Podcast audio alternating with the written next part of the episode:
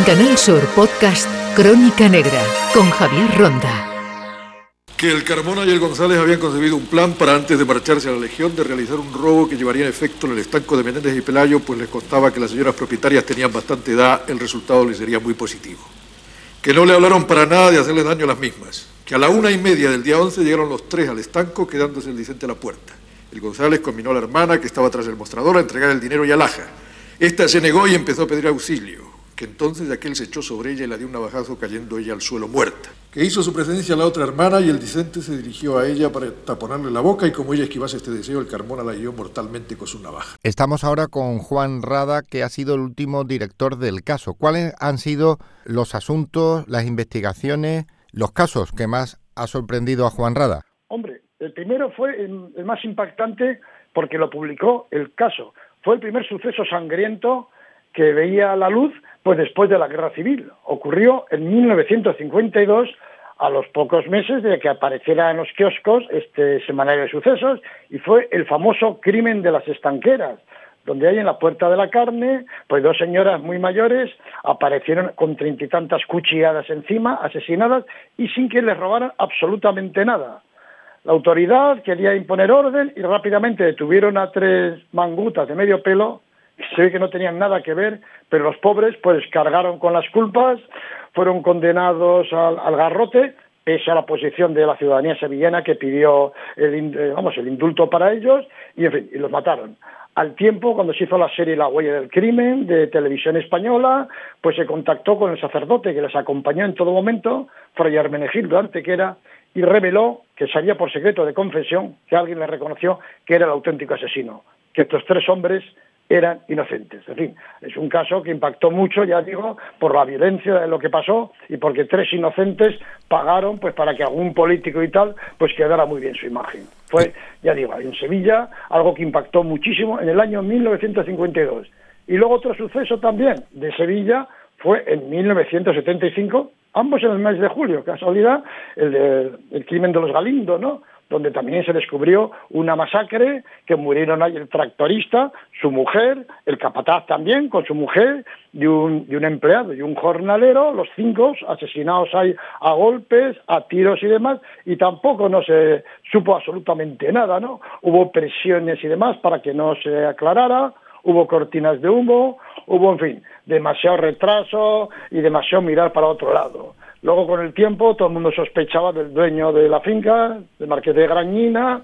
En fin, ha salido un libro donde ya el hijo reconoce que fueron allí a ver al capataz, amenazarle para que no contara ciertos desfalcos que estaba haciendo el marqués con una cooperativa de Utrera, de tipo agrícola, claro. Y, en fin, y claro, ha pasado, ha, aspirado todo y nadie ha pagado por aquello. Únicamente las víctimas que se fueron a la otra vida e incluso algunas de ellas, pues casi culpadas de ser los, autores del crimen, ¿no? Como pasó con el tractorista, que durante ocho años se pensó que había matado a las otras cuatro personas y se había suicidado, y luego se demostró que era inocente, ¿no? Pero ya digo, también la justicia, en este caso, anduvo lenta, se miró, como he dicho antes, para otro lado, y nadie pagó con la cárcel, en fin, fue algo impresionante. Casos que me impactaron mucho, ambos. Para Juan Rada, ¿qué significa el nombre del arropiero, nacido en el puerto de Santa María? ¿Ha sido el mayor criminal de la historia que ha tenido sus páginas en el caso? Sí, sí, es el, el, Guinness de nuestro serial killer. 48 asesinatos cometió este hombre, ¿no? Llevaban el vagabundo de la muerte porque arrancó de Cádiz, saltó a Madrid, se recorrió todo el litoral mediterráneo, pasó a Francia, Italia, siempre dejando un reguero de sangre, ¿no? Y lo que es curioso es que este hombre fue declarado inimputable, no se le condenó, estuvo 25 años internado en un psiquiátrico y murió en libertad paseándose por las calles de Barcelona cuando habían advertido a los forenses de que no estaba recuperado, vamos, esta gente no se recupera nunca, y de que podía volver a matar, ¿no? Pero fue, vamos, el, el Guinness de nuestros asesinos en serie de España. Y de los casos más contemporáneos como Rocío Baninkoff, incluso el de Marta del Castillo, para Juan Rada, que ha sido el director del caso, un periodista aguerrido que sabe de investigaciones, ¿Qué ha podido pasar con estos dos asuntos? Dolores Vázquez, finalmente es culpada, y el cuerpo de la joven sevillana que no aparece? Bueno, el caso de Rocío pues estuvo claro, ¿no? Principal, o que ahora está habiendo mucho juicio paralelo, mucho juicio mediático, como ocurrió en el caso Alcácer, ¿no? De que parece que va cierta gente a la televisión, emite sus opiniones, más o menos, muchas veces menos contrastadas, y ya se condena. Y es lo que ocurrió con Dolores Vázquez, una mujer inocente que cargó con 17 meses de cárcel, que en fin, que le costó su ruina física, humana, económica, que no se le ha indemnizado, y en fin, porque ya la gente decía, no, tiene mala cara, ya es culpable, ¿no? Y en fin, quizá por la tendencia sexual o porque tontería al respecto, no se puede juzgar de esa forma a un inocente. También fue un gran fallo investigador por parte de la Guardia Civil y también de la autoridad judicial, ¿no? O sea, muy lamentable. Y en cuanto a Marta del Castillo, pues yo creo que se está estirando un tema que, que al parecer ese cadáver igual ya ni existe, ¿no? Carcaña da ocho versiones, cada vez que hay un cambio en la comisaría o lo que sea, dice, no, yo lo voy a aclarar esto y tal y cual, pero en fin, eh, esta historia. Yo recuerdo que al poco de haber ocurrido aquello, un, alto mando de la Guardia Civil me dijo que ese cadáver no aparecería nunca porque lo habían tirado al Guadalquivir. Dice, eso avanzado, se lo han comido los pececitos, dice, ahí todo el dinero que se gaste, todo lo que se invierta va a ser estéril. En fin, han pasado los años y el tiempo está dando la razón a que me dijo aquel mando de la Benemérita, ¿no? en fin, a saber cómo se deshicieron del cadáver, pero la, fin, la pena es que no le hayan conseguido sacar la verdad absoluta a Carcaño, que tiene que saber, diga lo que diga él, qué ocurrió con el cadáver de esta pobre chica, de esta víctima. Para Juan Rada, ¿existe el mal, existe la locura o existe también a veces el crimen imperfecto porque el investigador no ha sido perfecto? No, no, el mal existe, ¿no? Hay gente es el caso del arropiero. Hay gente que ya es que, en fin, es, dicen, nacido para el mal, ¿no? Hay gente que lo lleva encima y, en fin, luego dicen, la locura, ¿no? Muchas veces es, es un eximente, ¿no? Dice, vamos, eh, no se le puede juzgar, pero claro, es gente que no le da por hacerse daño a sí mismos, por suicidarse, no, no, le da por hacer daño a los demás. O sea que son auténticos psicópatas que no sienten nada por el dolor ajeno y demás, ¿no? Entonces, claro, luego el crimen perfecto e imperfecto. Dicen que el crimen perfecto no existe, que es una mala investigación, un imperfecto eh, trabajo por parte de los investigadores. Yo creo que sí existe el crimen perfecto. Para mí es aquel que no se conoce que existe.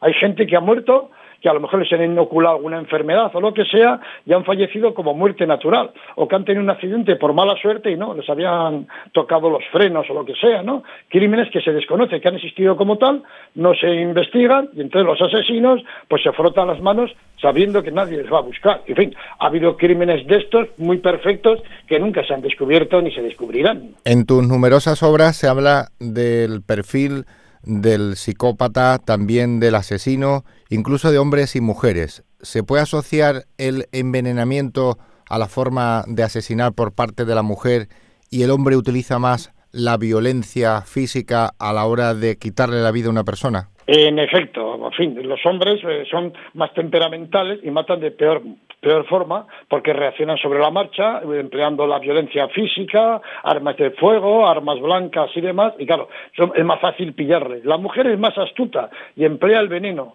que es una muerte pues más lenta, ¿no? Lo, lo van, vamos, todo, lo van pergeñando todo lentamente, y ha habido muchos casos de, claro, igual el marido empieza a enfermar y va al médico, bueno, pues sí, tiene alguna dolencia, y claro, cuando al cabo de los meses ya moría, el médico firmaba muerte natural porque sí, estaba enfermo, iba empeorando y no caían en que el veneno poco a poco pues iba haciendo efecto. Entonces las mujeres, eh, su arma preferida para matar lo tienen en, en la cocina, ¿no?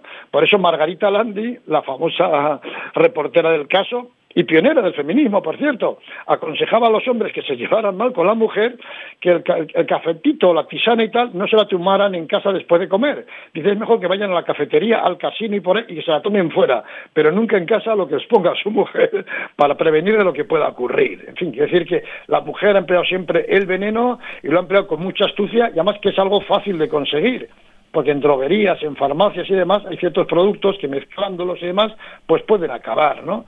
Y ha habido casos, incluso en Murcia hubo un caso de Pilar Martínez del Águila, una niña de 12 años que se fue cargando a cinco hermanitos. Cogía mata hormigas o algún, vamos, de estos líquidos que hay en las casas, lo mezclaba con algo que tenían sus hermanos para sacar brillo a las motos y a los hermanitos pequeños se lo daba disuelto en la leche y poco a poco los iba matando. Y porque un policía la descubrió y solo murieron cinco, si no acaba con toda la familia, que eran diez hermanos. O sea, esa astucia la tenía desde que nació casi, porque con 12 años hizo esto. Entonces ya digo, hay gente que ha nacido para el mal. Ha sido un placer, como siempre, hablar con Juan Rada, el histórico director del diario El Caso, por excelencia, la crónica de sucesos del periodismo español. ¿Cómo Soy los mejores pintores de Málaga. sigue ahí, sigue ahí, no te muevas. Mujer, que esto puede ser una foto para la, eternidad. Yo nunca me creía que, que esto iba a durar tanto. Juan Antonio O'Donnell ha sido policía, muy vinculado a los medios de comunicación, ha participado en diversas series televisivas del mundo del crimen. Juan Antonio, ¿cómo se investigan los casos de desapariciones? Porque tiene bastante componente de la policía, también de los cuerpos y fuerzas de seguridad a la hora de resolverlo con unas técnicas que empleáis que son siempre muy llamativas y significativas para al final conseguir un final feliz. Bueno, sí, eh, hablemos de finales felices y también de épocas. Evidentemente hay unos protocolos, hay unos procedimientos que son sabidos. Yo me iría un poco, me remontaría a los procedimientos clásicos porque ahora, para ponernos al día, tendríamos que conocer, que las conocemos, pero nos llevaría mucho tiempo, las últimas tecnologías, desde el ADN hasta todo lo que se refiere al mundo telemático. En los orígenes y en la base está, de todos modos, lo que se hacía antes, es decir, lo primero que se investiga en una desaparición es el entorno familiar del desaparecido, más aún si es tanto si es adulto como si es menor. Y también quiero decir, y con esto mm, termino mi, mi, mi alocución actual, es que se habla de muchos desaparecidos, es cierto, pero hay que tener en cuenta que entra ahí desde lo que es el secuestro parental hasta lo que son eh, salidas de, mm, de madre, por decirlo de alguna manera, de menores que están adolescentes y que los chicos se van porque tienen una, una apropiación de los estudios tradicionalmente y las chicas se suelen ir por temas amorosos, por decirlo así muy brevemente.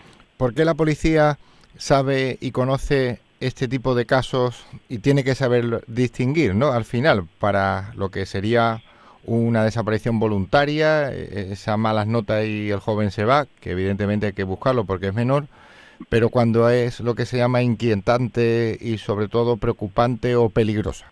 Bueno, evidentemente eh, todo está en función de la edad del menor, las circunstancias y, por supuesto, no se nos olvide la cuestión de que haya un ambiente en el hogar conflictivo y entonces estemos frente a un secuestro parental que no es raro y me viene a la memoria lo último terrible que ocurrió en Tenerife con ese padre que se fue con sus dos hijas y, se, pues, desaparecidos en el mar, solo apareció un cadáver.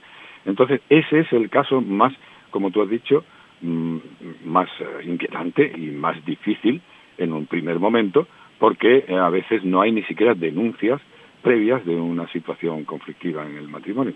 Yo diría que ese para mí es el más difícil de, de, catalogar. Luego de investigar, pues como la criminología no es una ciencia exacta, como bien sabemos, pues cada caso tiene sus peculiaridades y cada grupo de investigación lo lleva de un modo u otro. Me viene a la mente también el caso Bretón, donde, bueno, pues una desafortunada análisis, un desafortunado análisis de, de los restos que aparecieron, pues llegó, nos llegó a donde nos llegó, que no me voy a extender a ello, que me voy a extender a ello porque estamos eh, todos al, al hilo del, del, tema, sabemos de qué hablamos.